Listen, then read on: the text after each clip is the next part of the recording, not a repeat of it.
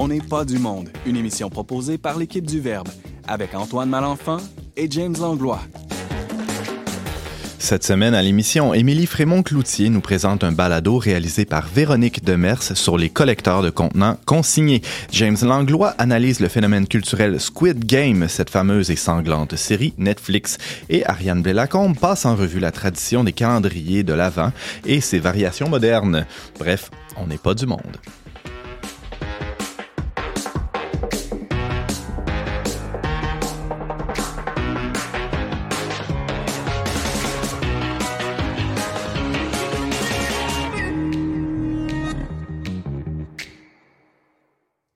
Bonjour à tous, bienvenue à votre magazine Foi et Culture. Ici Antoine Malenfant en compagnie du versatile James Langlois. Bonjour James. Bonjour Antoine, euh, le versatile co-animateur conduit une Versa. Hein? Tiens, c'est une... Ben voyons donc. Eh, quel drôle de, de hasard. Notez qu'on euh, on ne reçoit aucune commandite pour cette, euh, cette pub. Cette plug gratuite. Hey James, je dis versatile parce qu'aujourd'hui, tu, tu, tu, te plonges dans, dans une chronique.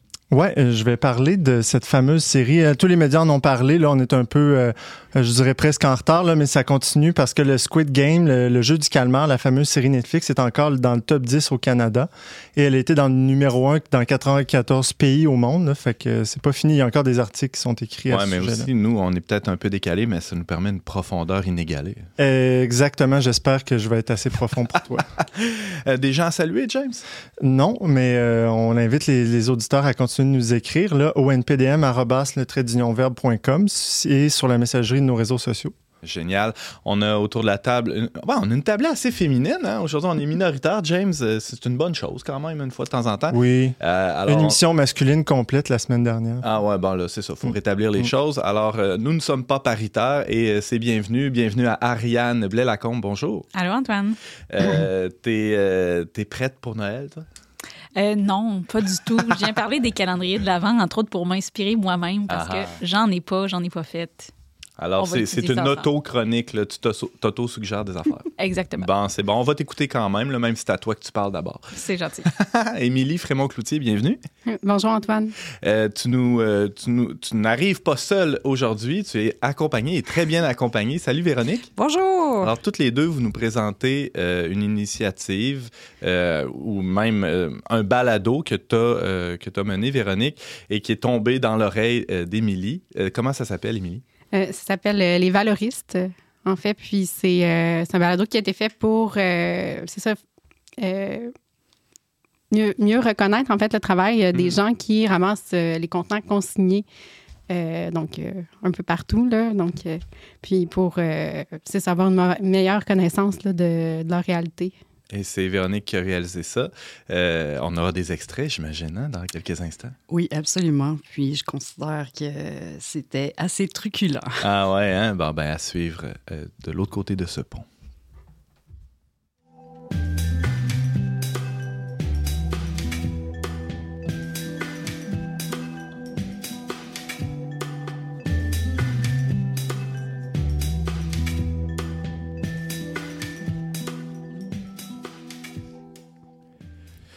Ah, les canettes consignées. Certains les lancent dans les bacs de recyclage, d'autres les rapportent à l'épicerie, alors que d'autres les transforment en revenus d'appoint.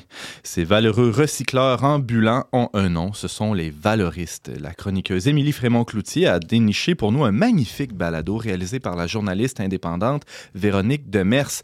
Elles sont toutes les deux avec nous aujourd'hui. Émilie, Véronique, bienvenue. Merci. Merci. Euh, question de bien saisir l'ambiance de ce balado. Allons tout de suite écouter un extrait de la bande-annonce des Valoristes. J'ai trouvé euh, deux grosses poches de canettes. Là, j'ai dit, je laisserai pas ça là, je vais ramasser ça. Ça, ça me permet de casser mon isolement. Euh, Dans mon cas, c'est- c'était comme hiver. C'est un peu à temps partiel, souvent à temps perdu. euh, Qu'est-ce qu'on fait? On fait un point de dépôt de contenants consignés. Des fois, c'est pas tout le temps évident là, de, de vulgariser ça. Alors, euh, je vais m'adresser à Véronique d'abord, qui est derrière ce, projet fou. Euh, D'où est venue l'idée de faire une série balado complète, hein, c'est, je pense, six épisodes, sur euh, ce métier à la fois très connu, hein, très populaire, mais méconnu en, profondeur déjà. En fait, je dois préciser que le, projet, euh, avait déjà été subventionné. Tout ça, ils étaient à la recherche euh, d'un journaliste et c'est vraiment par euh, contact interposé qu'on me l'a proposé. Ah Euh, je voyais ça sur un beau euh, plateau d'argent, mais j'ai, je réalisais pas à quel point c'était vraiment un travail de moine qui exigeait beaucoup de minutie.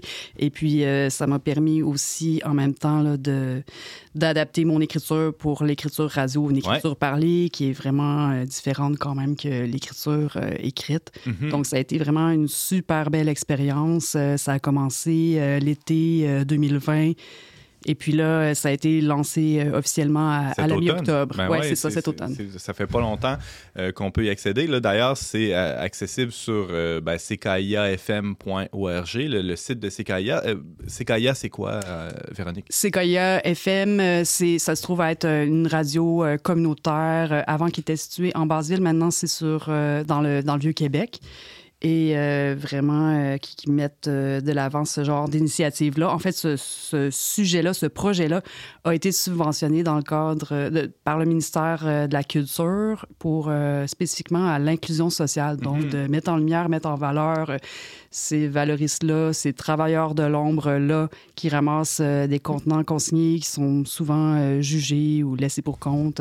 C'est sûr qu'ils ont un peu de misère dans la vie, là, mais ça donne des témoignages vraiment intéressants. Puis le fait qu'il y a l'aspect psychosocial Ouais. à Montréal, où ça existe depuis plus longtemps sous forme de coop, parce qu'ici, à Québec, ça a, a vu le jour sous forme de OBNL. Mhm. Mais euh, c'est ça, ils sont On y reviendra à cette, Ouais. cette coop des valoristes, mais Mhm. tout d'abord, c'est qui? C'est qui les va- valoristes? C'est qui ces gens-là? Euh, Est-ce que c'est seulement des itinérants, euh, ceux qu'on croise euh, le plus souvent dans les centres-villes, ou il y a, a d'autres personnes qui, qui, euh, font ce genre d'activité?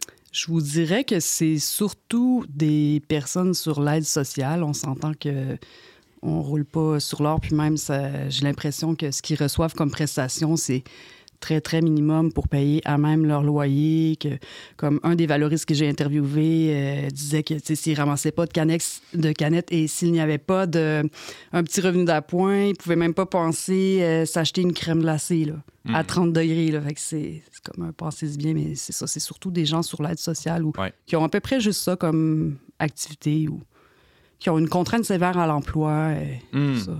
Ouais. D'ailleurs, c'est le cas de, euh, de Lise Lachance que tu interviews. Allons écouter un deuxième extrait de, de ce balado intitulé Les valoristes. Résidant dans le quartier Saint-Roch depuis 35 ans, Lise Lachance a 64 ans. Si je pouvais la nommer autrement, je l'appellerais Madame Courage. C'est un petit bout de femme portant des lunettes et une casquette. Avec une canne sur laquelle elle s'appuie, elle se promène souvent dans les rues de la ville avec un petit chariot dans lequel elle transporte des contenants consignés. Ça donne quoi de laisser là?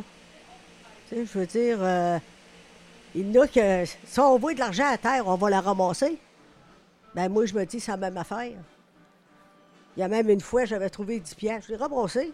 Fait que je vois 10 piastres de, de bouteille, je vais ramasser pareil. Et dans le fond. Mine de rien, ça fait déjà 10 ans que Lise Lachance a l'habitude de ramasser des contenants consignés. Parce qu'une fois, j'allais euh, chez mon beau-frère. À un moment donné, j'ai trouvé euh, trois, quatre caisses de bière avec deux grosses poches de canettes.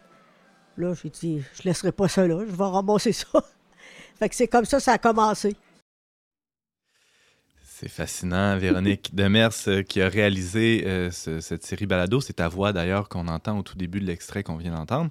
Euh, tu t'évoquais un peu là, il y a quelques instants la coopérative des valoristes qui, qui fonctionne à Montréal. Depuis peu, il y en a une à Québec aussi. Est-ce que ce sont les, les premières au Canada? Je pense qu'il y y, en a eu d'autres ailleurs avant. En fait, c'est ça. Celle de Montréal s'est inspirée de United Weekend à Vancouver, dans l'ouest euh, C'est un canadien. jeu de mots là, sur Uni, on peut, mais United Weekend avec les, les cannes. J'imagine, oui, ouais. c'est ça. Buggy Recyclers, euh, puis euh, ça, c'est comme un- une expression en, en anglais pour euh, qualifier là, les, les valoristes. Mhm. Il y en a plein d'autres aussi. Alors, euh, ça ressemble à quoi euh, cette coop-là ici à Québec? À Québec, c'est ça. À Montréal, c'est une coop et à Québec, c'est un OBNL. Euh, dans le fond, ils avaient un gros conteneur euh, maritime en dessous des bretelles de l'autoroute du frein Montmorency dans le quartier Saint-Roch où euh, deux avant-midi par semaine, euh, ils invitaient les gens à venir faire des dépôts. Il y en avait qui pouvaient juste amener le- leur contenant consigné pour faire des dons pour l'organisme parce que Ah ouais. c'est ça, c'est un OBNL. Alors, euh, ouais, Mhm. c'est quand même, euh, quand même cool.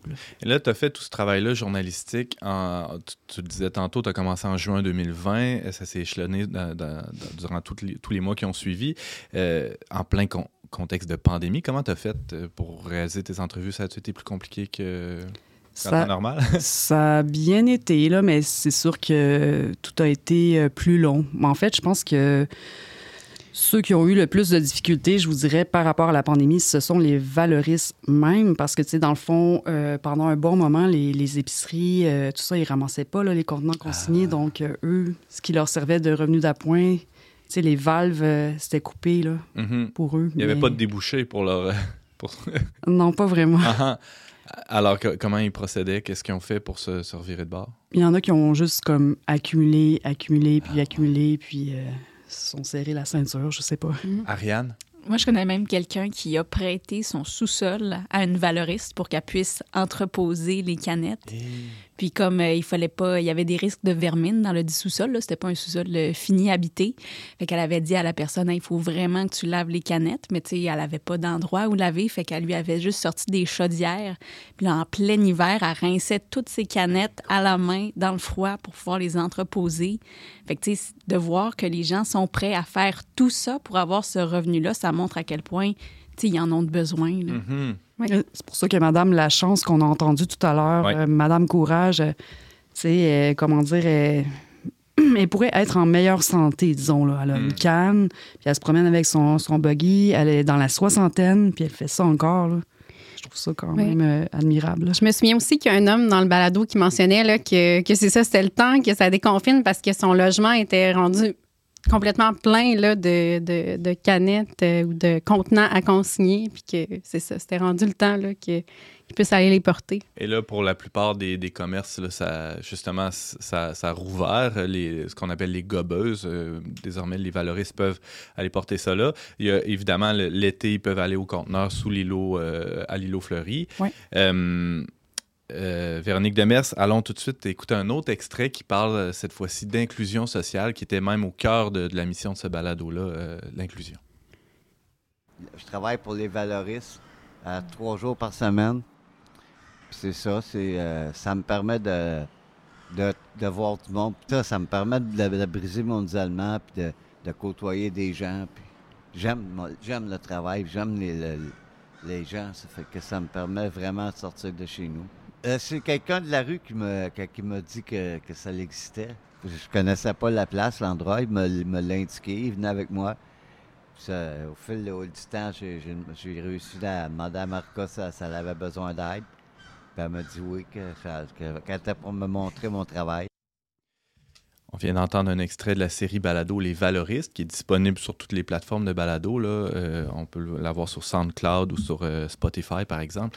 Émilie Frémont-Cloutier, qui est, qui est un peu euh, derrière cette, chronique-là d'aujourd'hui sur les valoristes, qui nous a déniché à la fois Véronique et, et le, Balado. Émilie, co- comment tu as reçu ça, toi, ce- ce- ce- cette série-là? Comment tu l'as écoutée en tant que, que chrétienne, entre autres? Ben, moi, je trouve que c'est ça. Il y a vraiment des, des perles d'humanité. Tout d'abord, j'ai trouvé ça vraiment, vraiment très touchant. Puis, euh, puis je trouve que Véronique, tu as fait un, travail de journaliste dans le sens le plus noble du terme, dans le sens que elle mettait vraiment comme des.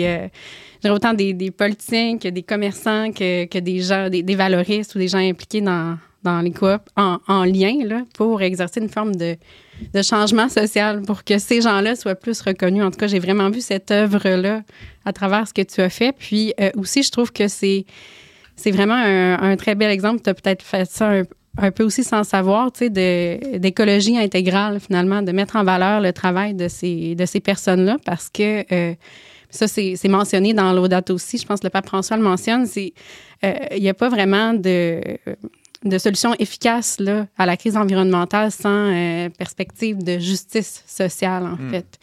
Puis, euh, je pense que euh, de trouver une- des solutions finalement qui amènent plus de, de reconnaissance, de réponse aux besoins des gens en précarité, euh, on, on travaille aussi euh, euh, de façon efficace là, à, solutionner là, euh, des problèmes environnementaux. là. Euh, moi, je travaille dans le domaine euh, des transports collectifs, l'accès au transport collectif des gens à faible revenu, puis ça va exactement dans le même sens, de répondre à leurs besoins. Euh, ça apporte une bonne solution environnementale aussi. Donc, Mm. euh, ouais, il y a vraiment beaucoup de liens que je vois euh, dans une perspective chrétienne, là, en fait. Sauver la planète ne se fera jamais euh, sans, sans les personnes les plus précaires. En- au contraire, en, en- en ayant les deux en tête, euh, à la fois les, les enjeux environnementaux et les enjeux sociaux, ben, ça permet une espèce de, de synergie. Oui, bien, c'est ça. Comme il a été mentionné, ces gens-là, dans le travail, est souvent comme euh, ignorés, même euh, méprisés. Finalement, ben, ils contribuent de façon euh, vraiment significative à la réduction des déchets, puis faire en sorte que euh, nos villes soient plus propres aussi. Puis euh, souvent, c'est pas euh, perçu comme ça, c'est même, tu sais, souvent perçu comme un dérangement. Ben ouais. donc, euh, Euh, un dernier mot, Véronique Demers, toi qui, qui as réalisé cette série euh, balado intitulée Les Valoristes. euh, Il y, a- il y a quand même des, une modernisation de la consigne là, qui est prévue pour, pour l'an prochain. C'est quoi les, les enjeux que ça soulève là, pour ces gens-là? C'est ça. En fait, euh, la loi sur la consigne euh, a été euh, faite en 1984 et depuis ce temps-là, ça n'a jamais été modernisé. Mais et au départ, c'est vraiment pour euh, les bouteilles de bière, les canettes euh, de liqueur. Sauf que au fil des ans, on a pu voir euh, venir sur le marché, sur les tablettes, vraiment beaucoup d'autres contenants, c'est comme les bouteilles de, de, de kombucha, les, les canettes de cidre, Les boissons énergisantes. Mhm. Ouais. toutes ces choses-là. Donc, c'était vraiment comme qu'est-ce qu'il y avait dans le... C'était le contenu et pas le contenant.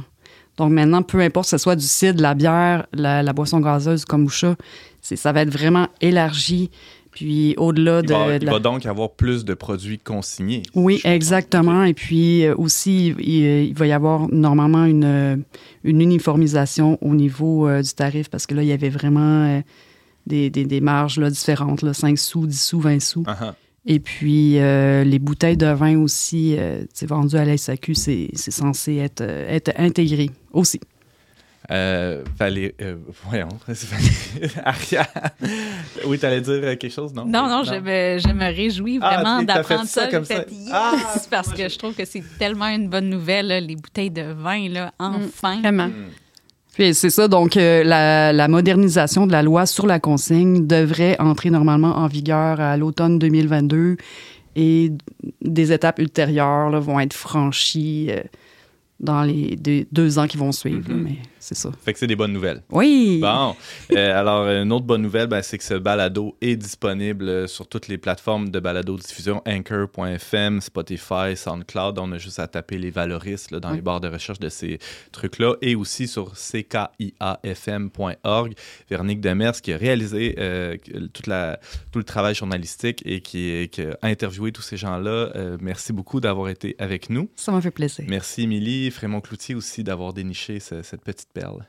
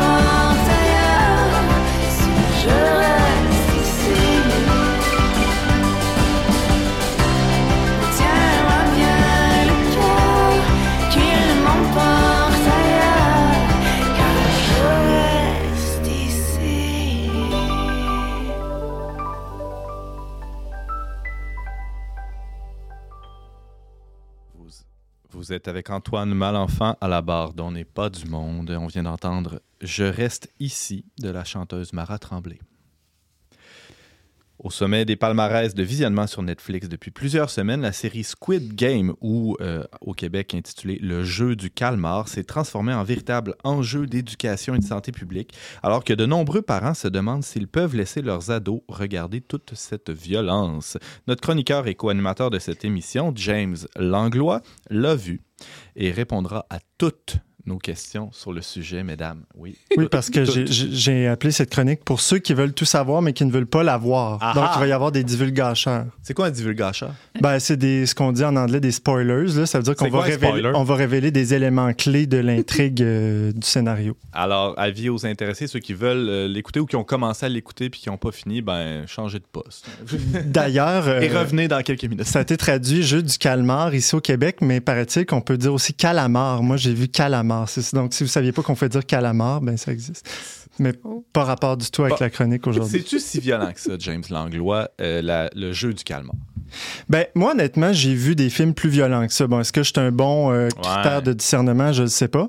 Mais, tu sais, euh, si ceux qui pensent, euh, par exemple, à Décadence, là, où il y a des, tu sais, il y a quelqu'un qui capture des gens qui commettent des péchés graves, puis il leur fait subir des, des espèces de, d'épreuves physiques où ils doivent sortir, des fois, se violenter très fortement. C'est beaucoup moins violent que Décadence. Euh, Mais que t'as pris l'extrême, là, puis c'est moins violent que l'extrême violent. Ben, bas, c'est M- rassurant. Moi, ça me fait penser à beaucoup de films tu sais, d'action standard. Là. Bon, c'est sûr que euh, tu sais, c'est du monde qui se font tirer, c'est du monde qui se battent, euh, mais il n'y a pas de, violence gore. D'ailleurs, le film est classé 16 ans et plus et non 18 ans et plus, donc il y a quand même une gradation à ce niveau-là. Mhm. Mais c'est pas, pas un film d'amour. Non, c'est vraiment pas un film d'amour. Mais moi, je pense que ce qui... Ce qui, euh, ce qui- J'ai dit un film, c'est, une série. Là. Oui, oui, une série. Mais ce qui est, ce qui est euh, je pense, qui, ce qui est troublant dans la violence de ce film-là, c'est beaucoup le contexte dans lequel c'est fait. C'est une espèce d'univers enfantin, dystopique, et euh, qui, qui- dans le fond, il y a une espèce de gratuité qui à, cette, à la violence qui, qui est faite dans le... Bon, pour le, le Une, dire... une absurdité. C'est ça, une abs- oui et non, parce que dans le fond, les gens qui... Bon, on va rentrer dans le synopsis, Ben vous allez ben comprendre. pour ceux qui l'ont pas vu, là. C'est que les- c'est des gens très endettés. Bon, ça se situe en Corée, c'est une série coréenne. C'est des gens super endettés. Plus que toi puis moi, mettons? Oui, oui, vraiment beaucoup. Et qui sont invités à participer à un jeu dans lequel euh, il y a des millions de dollars en jeu. Mm. Et il y a qua- 456 participants et c'est des jeux et des jeux enfantins. Ils ne le savent pas au début, mais c'est six jeux enfantins pendant cinq jours. Comme quoi, le saut à la corde. Ben, euh, le premier la qui, est très, qui était très connu, là, c'est 1, 2, 3 soleil. Donc, Ben il y a une espèce de, tu sais, quelqu'un au bout qui se cache puis qui se tourne. 1, 2, 3 soleil, là, faut plus que tu bouges. Mais en fait, dans le film, c'est une grande poupée mécanique avec des yeux qui détectent les mouvements et si vraiment la personne bouge, ben, elle se fait tirer par des snipers puis là, elle est éliminée pour vrai. Mais euh, c'est ça. Donc, les gens, ils savent s'ils participent au jeu, ils savent pas au début qu'ils vont vraiment être éliminés. Donc là, vous imaginez, lors du premier jeu, qui est 1, 2, 3 soleil, là, ils voient que les gens meurent pour vrai. Là, tout le monde, les participants sont pris d'effroi et tout ça. Et après, ils sont invités. Ben, une des règles, d'ailleurs, de ce grand jeu-là, c'est de dire si la majorité des participants est, euh, est d'accord euh, pour arrêter tout le jeu, tout le monde peut sortir, tout le monde retrouve sa liberté. Et c'est ce qui se passe. Deuxième épisode, d'ailleurs, tout le monde vote, tout le monde sort. Mais c'est quoi, pourquoi il ferait pas ça tout le temps? euh, pourquoi, pourquoi il participe à- au jeu même s'il pourrait éviter toute cette violence? Ben, c'est ça qui est intéressant parce que les joueurs, ils se rendent compte finalement que c'est encore plus l'enfer à l'extérieur dans leur vie, dans la société dans laquelle ils vivent, dans laquelle ils vivent. Et donc, il y a quelque chose d'un peu juste dans ce jeu-là qui est de dire, ben, tout le monde part à une chance égale. Vous connaissez les règles du jeu. Les règles sont très bien éta- établies. Tout est strict. Mais si vous perdez, ben, c'est soit la vie, soit la mort. Soit vous allez sortir riche, soit vous allez mourir. Et Alors que la violence qu'il y a dans le monde réel, en dehors de ce jeu-là, est, est parfois encore plus violente et plus absurde. C'est ça que ça veut dire? Oui, puis le- le- au fond, le, réalisateur de cette série-là, euh, lui, c'est lui-même inspiré de sa vie euh, qu'il a vécue en Corée du Sud. Donc, après la, la grande crise financière de 2009, euh, sa famille a été très touchée. Lui, il n'a pas pu travailler pendant un an. Ça, il vivait avec sa mère, sa grand-mère. Ils ont dû tout réhypothéquer, tout ça. Et lui, pour passer le temps, il s'est mis à lire des comic books là, ou des, des bandes dessinées où il y avait des histoires de, de, de jeux un peu survivalistes comme ça.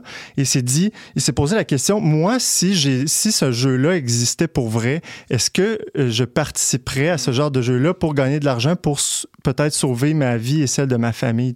Et donc, c'est ça qui lui a donné le goût de, de créer cette série-là, au fond, qui est une grande critique de d'une société capitaliste très inégalitaire où, euh, justement, la, richesse est mal, mal balancée. Et bon, dans les entrevues, entre autres au Guardian en Angleterre, il disait, il faisait référence à la COVID, hein, comment certains pays ultra riches ont pu se faire vacciner deux, trois, puis quatre fois, alors qu'il y a des pays pauvres encore qui meurent, etc. Donc, Mhm.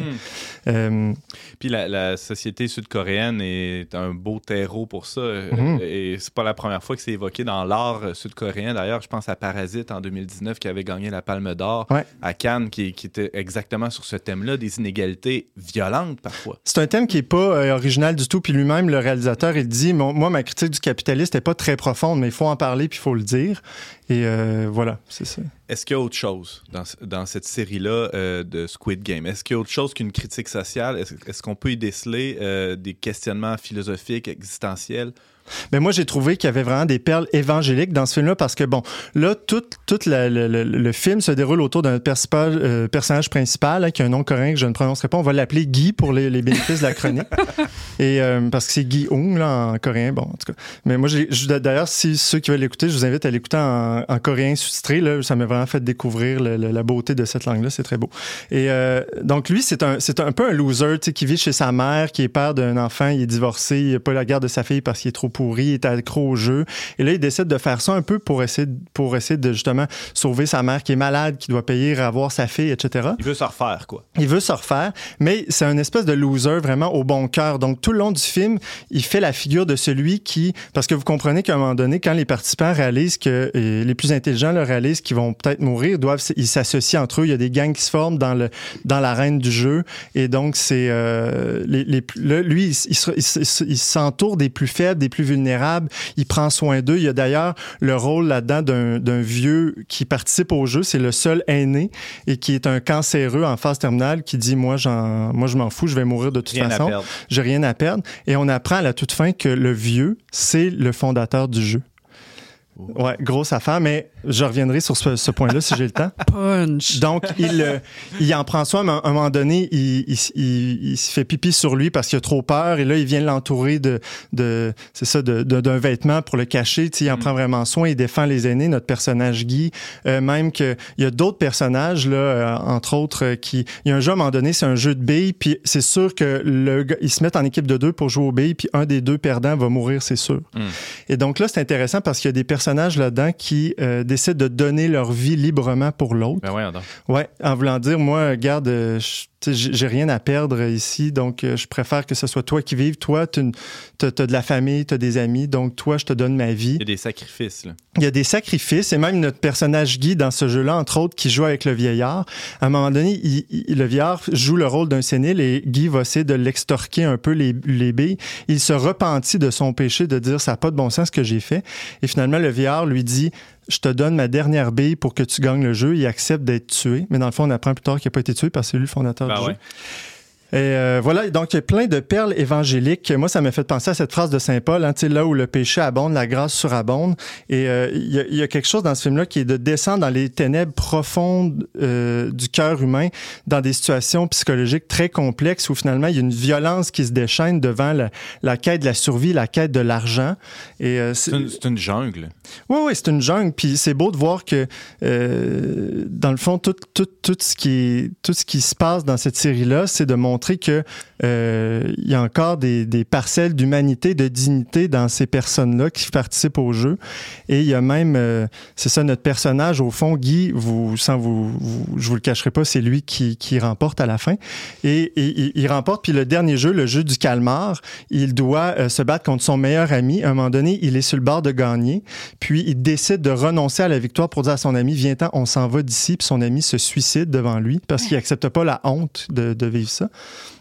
Et donc, notre ami Guy euh, sort du jeu, mais il gagne des millions de dollars, puis il touche à zéro scène parce que il est scandalisé de ce qui vient de se passer, de voir la, la bassesse de l'humanité Mm. qui, qui, que- qu'il a vécu dans ce jeu-là.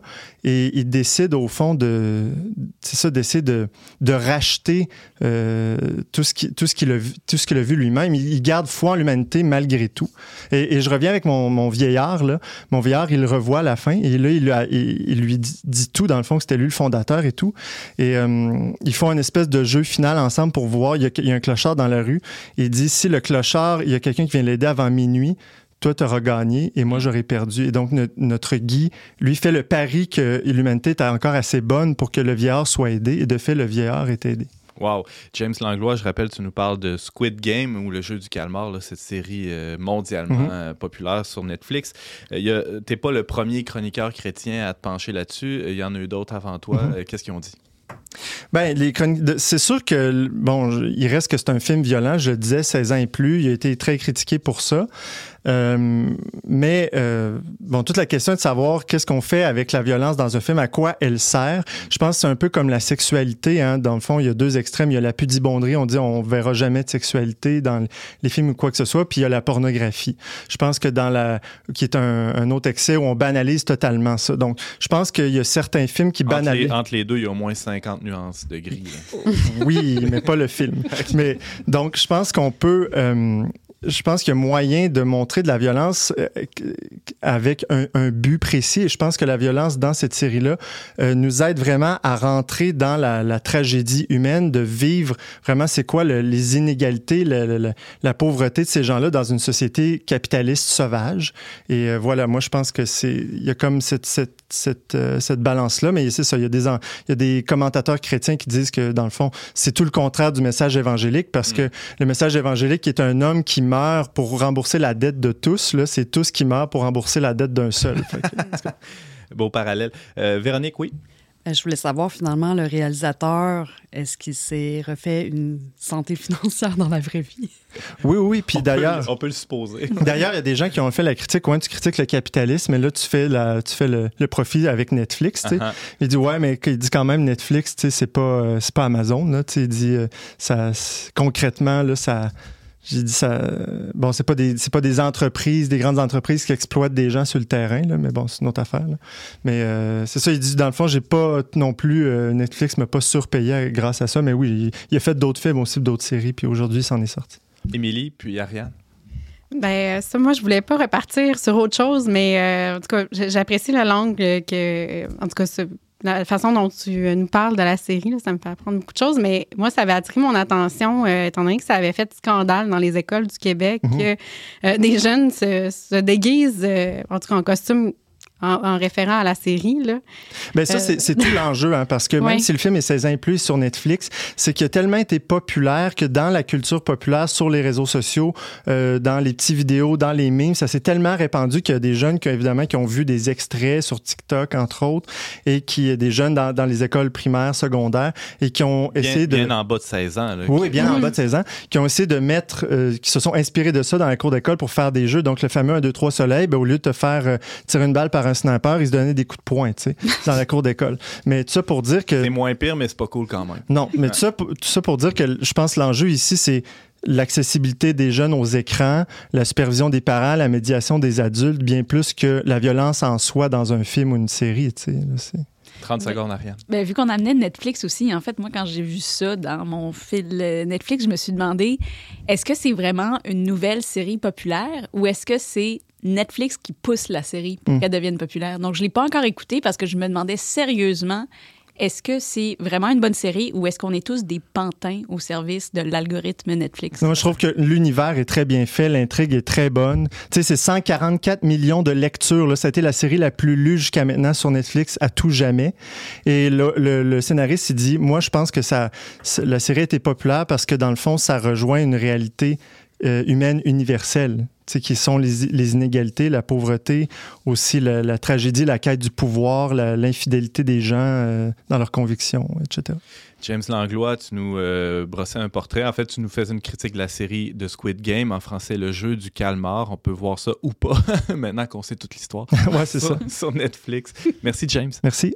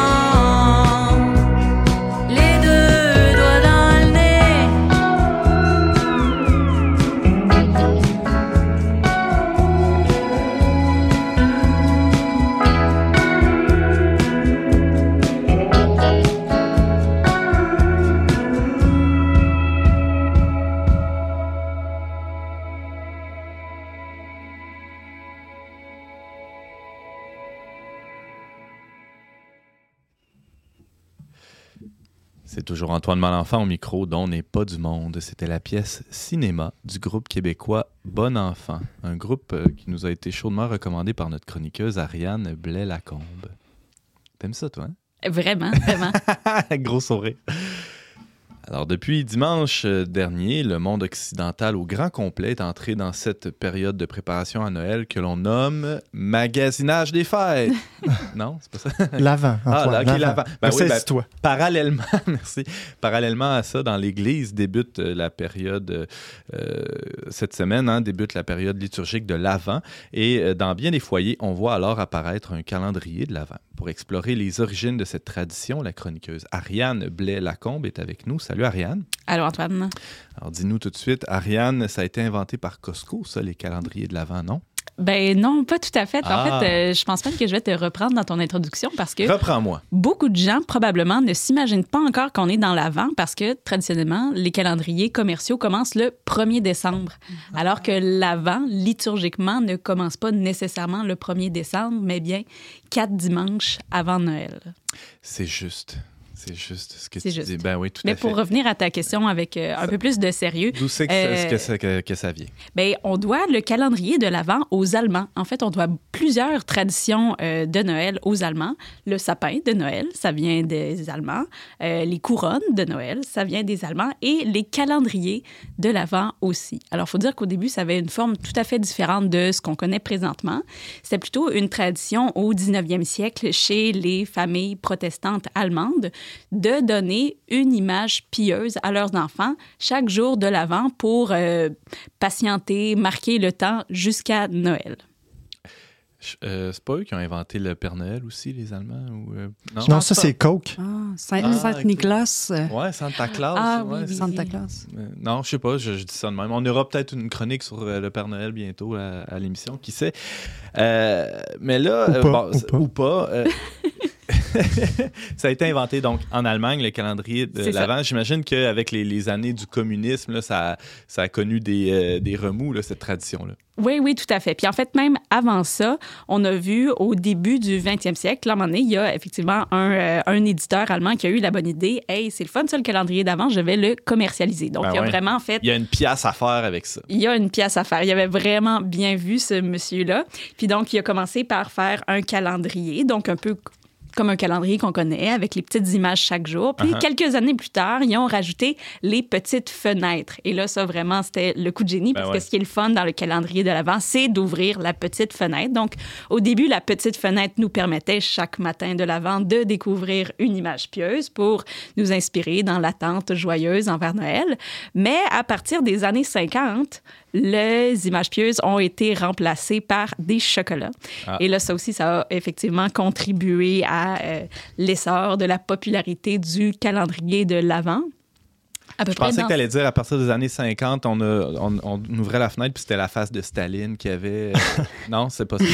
Non, non, mais les, euh, effectivement, le, le- le calendrier de l'Avent a connu vraiment toutes sortes de trajectoires euh, à travers le monde et en Allemagne et toutes sortes de variations euh, sociopolitiques. Donc, euh, la première chose que j'ai appris en préparant cette chronique, c'est que les calendriers de l'Avent ont été importés en Amérique pendant la Seconde Guerre mondiale, alors que les soldats américains qui étaient en Europe ont découvert ça et se sont mis à en envoyer à leur famille. Il y a même les éditeurs allemands qui ont commencé à faire des notes explicatives en anglais pour que les gens comprennent comment utiliser, hein, parce qu'il ne faut pas ouvrir ouvrir. toutes les cases la même journée, sinon ça ne marche pas. Ça prend des consignes claires. Là. Exactement. Ouais, Puis, euh, dans- Ouvrir les, les cases dans le bon ordre, le 1 d'abord, ensuite le 2, tout ça. ouais. Exactement, exactement. C'est pas euh, aussi simple que ça pourrait en avoir l'air, surtout pour les enfants quand même. Ben oui, c'est vrai. Mais euh, c'est sûr qu'en Allemagne aussi, le calendrier de l'Avent a connu euh, toutes sortes d'évolutions, autant du côté de l'Est que de l'Ouest. Donc, effectivement, euh, du côté de l'Allemagne de l'Est, les communistes ont bien voulu éradiquer toutes les références religieuses dans les calendriers. Donc, euh, euh, à bas la crèche, on a mis un sapin de Noël, on a mis... euh, je pense pas que le Père Noël était présent, vu que c'est un symbole plutôt capitaliste, mais reste que euh, il y avait cette tentative-là. On a même essayé d'insuffler un peu d'esprit moderne en vantant les, euh, les prouesses spatiales.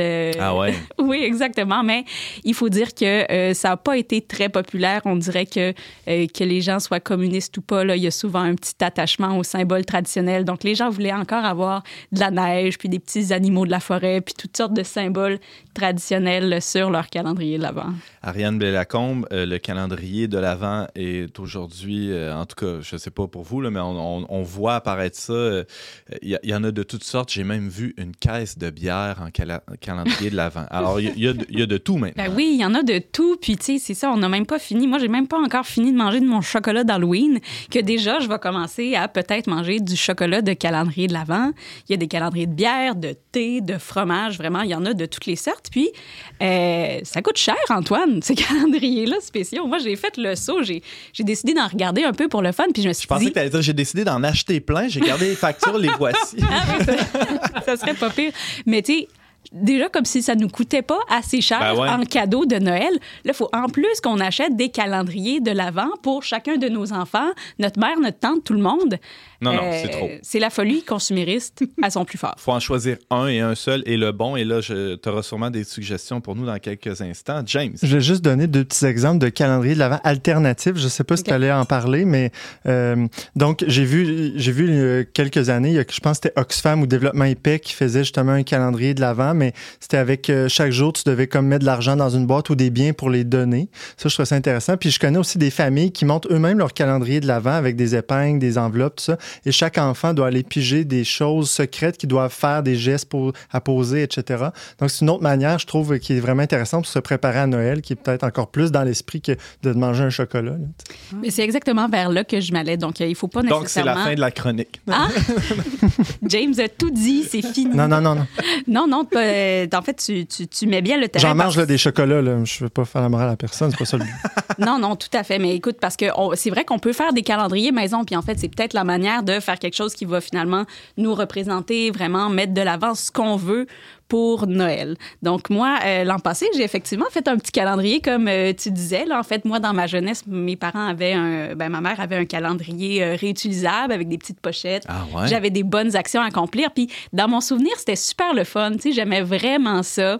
Fait que je me suis dit, je vais faire la même chose avec mon enfant. Donc j'ai pris euh, 25 euh, petits cartons. J'ai mis des bonnes actions, hein, donner de la nourriture pour des paniers de Noël, appeler tous les grands-parents, Hein? mettre la table. Tu sais, puis je me disais, ça va être vraiment le fun. Puis pour le motiver, il va avoir une petite gâterie après la bonne action. Ah, mais tu vois, tu as cherché le meilleur des deux mondes. Erreur, erreur. Ah C'était ouais? le pire des deux mondes parce Pourquoi? que j'avais un enfant de 3 ans qui voulait pas faire sa bonne action et qui me faisait une crise pour avoir le whippet Ouais.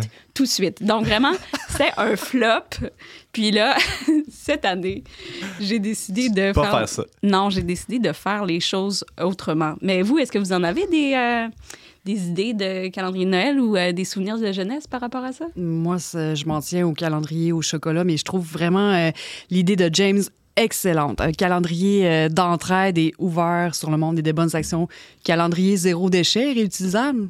Ouais, ça, ça m'inspire aussi. On peut même en faire pour adultes. Hein? Oui, certainement. Mais ma question du jour. Tu veux dire avec des bonnes actions pour adultes, là, Ben pas, oui, pas pas version, juste, pas version pas- 3X. Pas juste les enfants. OK. Non, mais, non, mais c'est parce que ça existe. hein. Je le voyais dans tes notes, il y a des calendriers de la cochon!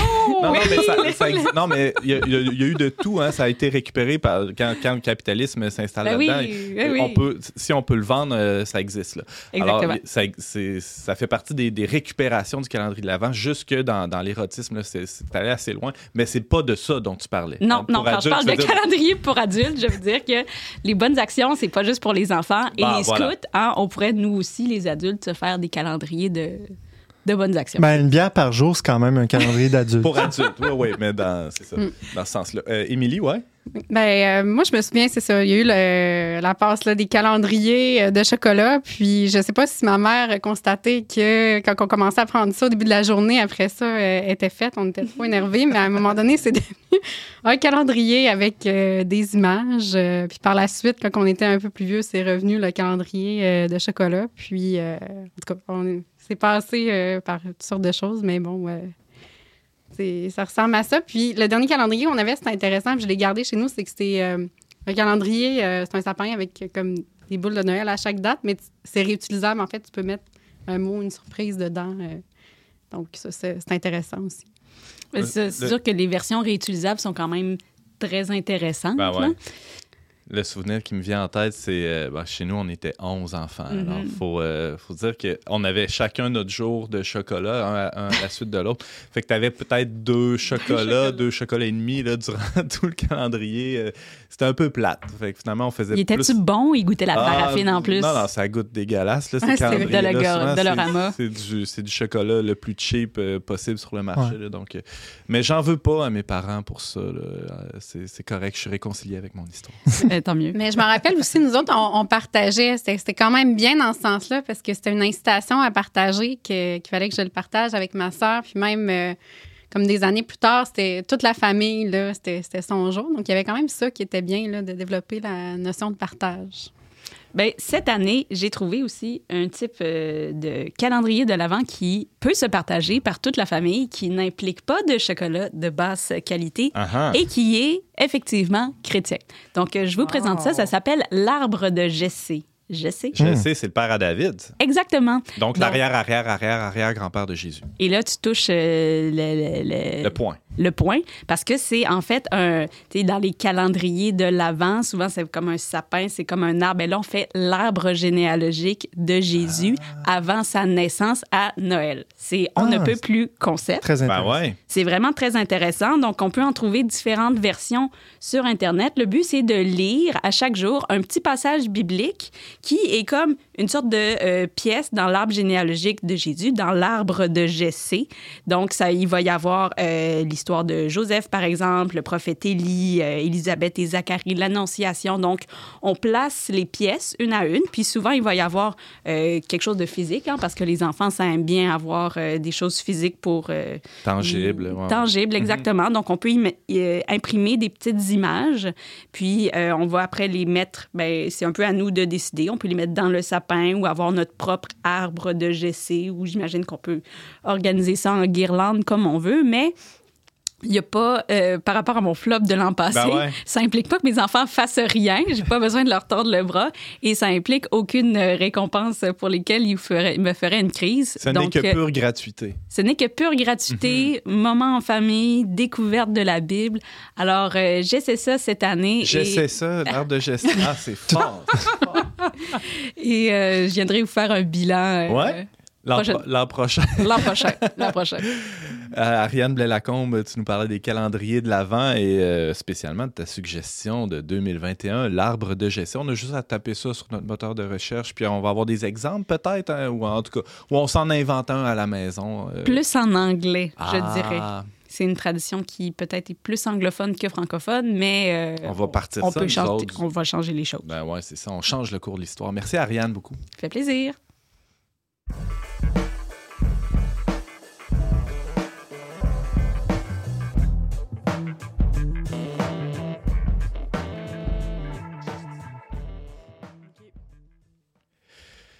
C'est tout pour cette semaine, mais avant de se laisser, quelques suggestions culturelles de nos chroniqueurs et invités. James! Ben, cette semaine, hein, j'ai parlé d'une série un peu apocalyptique euh, où euh, on voit beaucoup la tragédie dans le monde, du monde dans lequel on vit. Mais euh, je voulais vous suggérer le un fameux livre de Fabrice Adjadj qui est très cher à la rédaction du Verbe et qui s'appelle L'aubaine d'être né en ce temps pour un apostolat de l'Apocalypse.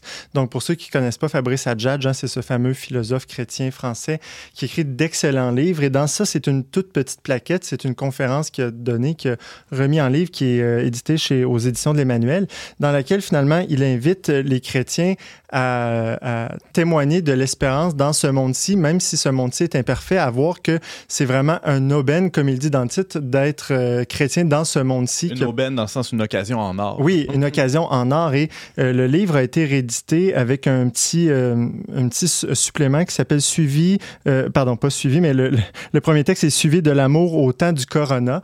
Donc, encore une fois, Fabrice nous invite les chrétiens à être témoins de l'espérance dans ce temps de, en tout cas, pandémie ou post-pandémie. là.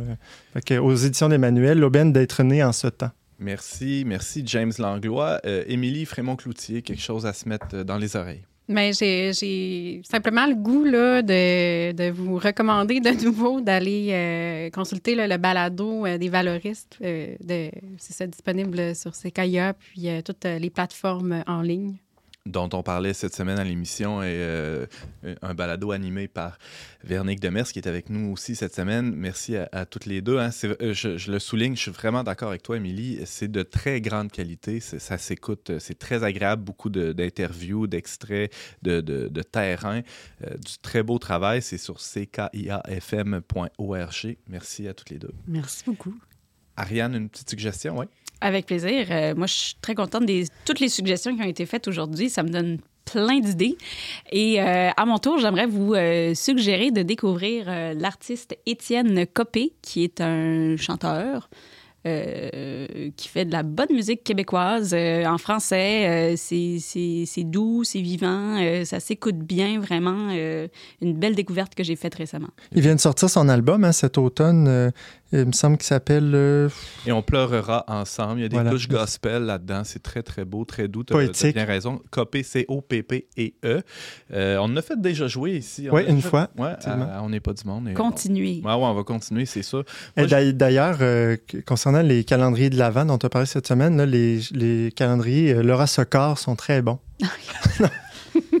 Tantôt, c'était la pub de char, là, c'est la pub de chocolat. Ah, puis il y en a d'autres, hein, des chocolats euh, bio-équitables euh, au Québec. euh, Erico, entre autres, qui en fait, je C'est pense. ça, tant qu'à manger du chocolat, on devrait en manger du bon. Ben Mais oui, Marie-Lou, ben- c'est sold out. Ou faites-le vous-même. Faites-le vous-même avec Ouais. vos enfants. Ah, bah pas. ouais, bonne idée. Moi, j'en ai une suggestion aussi. Tu parlais de, de Squid Game. Il y a eu un, un livre d'un d'un Italien qui s'appelle Alessandro Barrico, euh, qui s'appelle The Game, où il, il analyse l'époque dans laquelle on vit sous l'angle euh, du paradigme du jeu. Mm. Euh, on vit dans un, dans un une game, là, dans, tout est, euh, c'est comme le schéma fondateur de notre époque, le jeu. Euh, donc, c'est une analyse, euh, en tout cas, qui m'apparaît fort intéressante. là.